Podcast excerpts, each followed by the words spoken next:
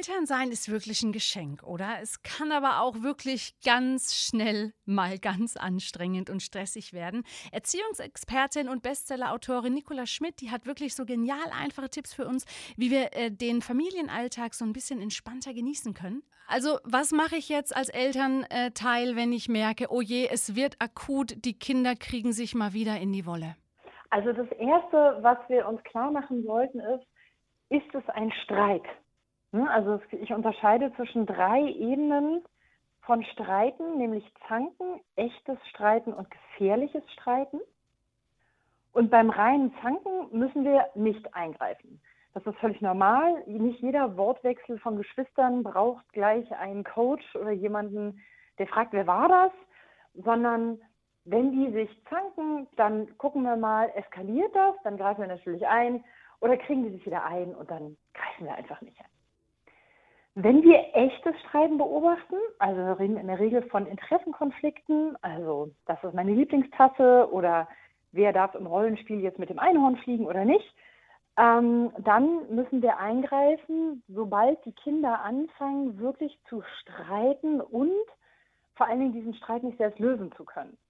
Also wenn die sich um die Tasse streiten und dann einer einlenkt oder sie sagen, hm, was können wir denn machen? Na dann du zuerst, dann ich oder was auch immer, dann lassen wir die. Aber wenn wir merken, es eskaliert, also irgendjemand wird körperlich oder seelisch verletzt, das ist so die Maßgabe, dann schreiten wir natürlich ein. Das geht gar nicht. Und das wollen wir auch nicht.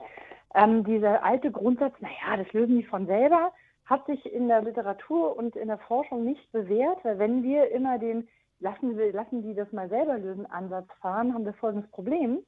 Dann setzt sich bei uns in der Familie einfach der Stärkere durch. Entweder der körperlich Stärkere oder der mental Stärkere. Das bedeutet aber, dass wir in unserer Familie das Recht des Stärkeren zementieren und das ist nicht das, was wir wollen. Was wollen wir also? Wir wollen, dass unsere Kinder lernen, Konflikte zu lösen.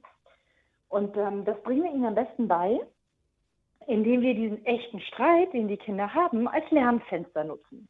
Und das finde ich gleich eine total gute Lektion für uns Eltern, nämlich statt uns zu ärgern, oh, jetzt streiten die schon wieder, sagen wir uns, haha, super, eine neue Lerngelegenheit wieder eine Gelegenheit, um den Kindern beizubringen, wie man Konflikte friedlich löst. So, wie machen wir das? Also, der erste Schritt, um Konflikte, Konflikte friedlich zu lösen, ist, wir selber müssen ruhig bleiben. Da sagen mir viele Eltern schon, danke Frau Schmidt, an dieser Stelle steige ich bereits aus. Vergessen Sie es. Ich kann nicht nur ruhig bleiben, wenn da die Tassen oder die Barbie-Puppen oder die Lego-Steine fliegen. Und ich bin total schnell gestresst und ich renne ins Kinderzimmer und schreie, wer war das? Wer hat angefangen? Und da sind wir sofort in der Rolle des Detektivs, des Schiedsrichters. Und äh, diese Rolle können wir nicht besonders gut. Ich habe ein ganzes Buch darüber geschrieben, wie man ruhig bleibt in solchen äh, Situationen. Das heißt, erziehen ohne Schimpfen. Deswegen hier an der Stelle nur erster Schritt, bleiben Sie ruhig. Warum? Wenn Sie sich aufregen, können Sie keine Kinder beruhigen. Das ist aber das, was wir wollen. Wir wollen nämlich, dass die Kinder aufhören in ihrem Streitmodus, wo sie in ihrem ähm, in ihrem Gehirn nicht besonders gut funktionieren, sind, sie runterzuholen in einen Modus, in dem sie wieder verhandeln können. Das können sie aber nur, wenn sie ruhig sind, die Kinder.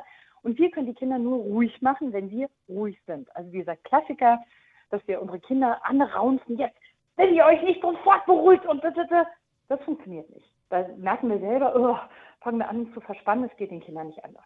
Also wir bleiben ruhig und wir beruhigen die Kinder. Also bevor wir ins Kinderzimmer stürmen, atmen wir einmal kurz durch, gehen ins Kinderzimmer und sagen, hey, es ist laut, ich höre euch schreien. Kann es sein, dass ihr Hilfe braucht? So.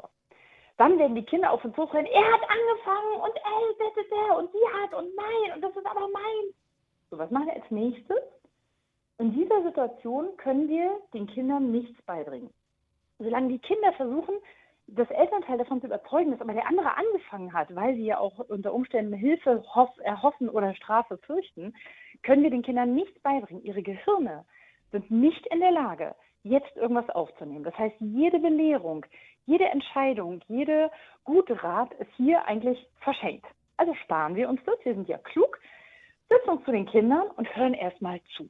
Und dann ist es gut, wenn wir den Kindern Stück für Stück beibringen, jeder darf seine Geschichte erzählen und ich höre mir alles an. Aber ich möchte, dass ihr eure Geschichte nacheinander erzählt, weil sonst werde ich verrückt. Also sage ich dem Kind, was den größten Druck hat, So, du erzählst jetzt kurz, deine Schwester, dein Bruder, warte bitte kurz.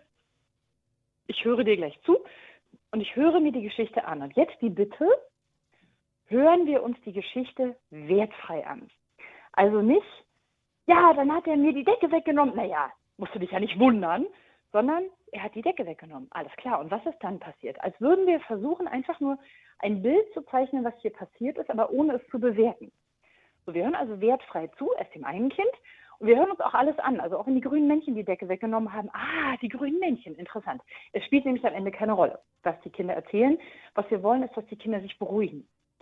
So, das heißt, wir lassen ein Kind erzählen, wir lassen das andere Kind erzählen. Und was sie erzählen, spielt auch deshalb keine Rolle, weil wir nicht in der Rolle des Detektivs sind. Die Eltern fühlen uns oft in der Rolle des Detektivs. Wir müssen irgendwas rausfinden. Wer hat angefangen? Wer ist schuld?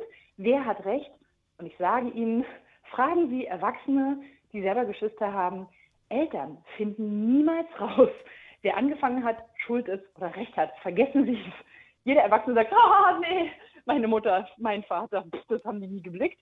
Und so geht es uns leider heute auch. Insofern entspannen Sie sich, Sie müssen es gar nicht rausfinden, hören Sie einfach nur zu.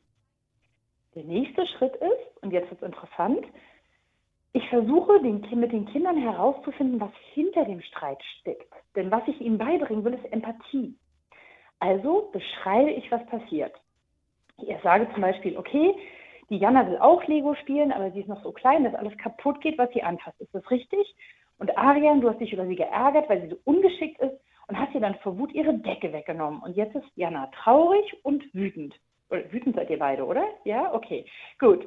Jana ist offensichtlich langweilig und sie will mitspielen, aber Arian will seine Ruhe haben. Habe ich das richtig verstanden? Sprich, sie beschreiben für die Kinder die Situation, sie beschreiben für die Kinder, wie das auch dazu gekommen ist und was der jeweils andere empfindet und was seine Motivation dazu war, das Lego kaputt zu machen oder die Decke wegzunehmen, damit die Kinder etwas entwickeln, was wir in der Forschung Theory of Mind nennen. Also eine Theorie darüber, was der andere denkt. Das ist total hilfreich. Viele Erwachsene haben das heute noch nicht, wenn sie erwachsen sind. Das ist sehr ärgerlich und macht die Sachen sehr schwierig. Deswegen können wir damit gar nicht früh genug anfangen. Jetzt werden die Kinder natürlich versuchen, ja, aber er hat angefangen, ja, aber ich habe recht. Was machen wir dann? Lächeln Sie Ihre Kinder an und sagen Sie ihnen, Kinder, wir sind nicht vor Gericht, wir sind in der Familie. Ich sage meinen Kindern oft, für mich zählt nicht, wer angefangen hat. Das ist mir völlig egal. Ich will wissen, wie wir diesen Sonntagnachmittag friedlich über die Bühne kriegen. Also klären wir erstmal, was passiert ist. So, wenn das geklärt ist und wir es wirklich so wiedergeben können, wie es für die Kinder gelaufen ist. Also Jana hat diese Geschichte, Ariane hat diese Geschichte. Dann erst, wenn die Kinder sich dann auch beruhigt haben, und also zuhören können, erst dann kommen wir mit Regeln und Werten. Das könnte zum Beispiel sein, kaputt machen und wegnehmen ist nicht erlaubt. Ähm, niemand muss jemand mitspielen lassen, den er nicht mitspielen lassen möchte. Es ist aber auch nicht erlaubt, jemanden zu hauen, was immer, was immer die Regeln sind, die hier verletzt wurden. Erklären Sie sie einfach nochmal, so als würden Sie jemanden, der eine fremde Sprache spricht, erklären, guck mal, also das ist grün, grün heißt grün, das ist blau, das heißt blau. Nur erklären Sie es einfach nochmal ganz ruhig. Und dann kommt der nächste Schritt. Wir erarbeiten Lösungen. Also wir fragen unsere Kinder, hm, wie könnten wir denn das Problem jetzt lösen? Wir helfen kleinen Kindern mit Vorschlägen. Also gibt es Lego, das Jana alleine benutzen kann. Kann Arian nächstes Mal zu mir kommen und um Hilfe fragen, wenn er sich über seine kleine Schwester ärgert oder wenn er mitkriegt, dass ihr langweilig ist? Kann Jana mit mir in die Küche kommen und Pfannkuchen backen? Also wir versuchen Lösungen zu finden, aber sobald Ihre Kinder so drei, vier sind, das jüngste Kind, mein Tipp, fragen Sie mal die Kinder, habt ihr eine Idee? Oft kriegt man von den Kindern so unfassbar großartige Vorschläge, dass man sich gar nicht halten kann und denkt, wow, da wäre ich nie drauf gekommen. Und wenn Sie völlig abstruse Vorschläge kriegen, Jana darf das Lego nie wieder benutzen, dann nicken Sie und sagen, ja, das verstehe ich. Ich glaube, das ist nicht praktikabel, aber ich verstehe, dass du dir das wünschst. Fertig. Und dann, letzter Schritt, setzen wir Lösungen um. Je nachdem, was wir herausgefunden haben, versuchen wir die Bedürfnisse der jeweiligen Partner zu befriedigen. Also, könnt ihr miteinander spielen? Kann die Jana erstmal mit zu mir kommen? Kann die Jana jetzt zehn Minuten mitspielen? Und kann der Arian ähm, danach alleine spielen? Was immer es ist. Wenn wir wiederkehrende Konfliktherde haben, also Krabbelkind macht immer Lego-Burg von großem Kind kaputt, dann sollten wir mal überlegen, ob wir die Dinge nicht vielleicht präventiv angehen sollten, also eine, eine Gittertür zum, zum Zimmer des großen Kindes oder ein Podest, auf das das Krabbelkind noch nicht hochkommt. Aber grundsätzlich ist das immer der richtige Ablauf. Also, wir gehen zu den Kindern, bleiben ruhig, wir hören zu, wir beschreiben, was passiert, wir erklären nochmal die Regeln und Werte, wir erarbeiten Lösungen und fragen die Kinder und wir helfen den Kindern, die Lösung umzusetzen. Und ich sehe jetzt schon die Ersten, die sich denken, oh Gott, Frau Schmidt, dann sitze ich die Hälfte des Tages auf dem Boden im Kinderzimmer. Und die Antwort lautet, ja, genau. Das ist genau das, was wir tun sollten. Die Hälfte des Tages auf dem Boden im Kinderzimmer sitzen und gucken, ob wir die Konflikte unserer Kinder lösen können. Denn je früher sie es lernen, desto früher kommen sie an den Punkt, an dem ich mittlerweile mit meinen größeren Kindern schon bin, dass ich nur noch hochrufe, Leute, es ist laut, braucht ihr Hilfe? Und dann sagt mein Sohn, nein, Mama, es ist in Ordnung. Wir streiten uns gerade um die Toilette, aber wir haben entschieden, die Kleine ist jetzt Padme Amidala, ich bin ein Klonkrieger und wir lösen das jetzt spielerisch. Und da denke ich mir, super. All die Stunden auf dem Kinderzimmerteppich haben sich gelohnt.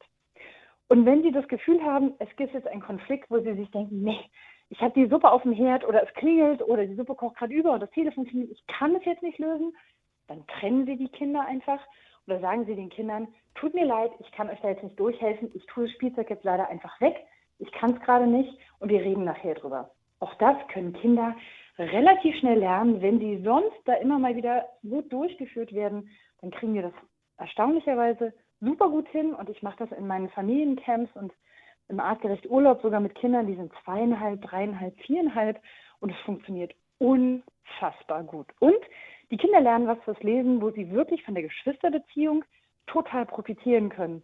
Und ich finde, das allein lohnt die Mühe schon.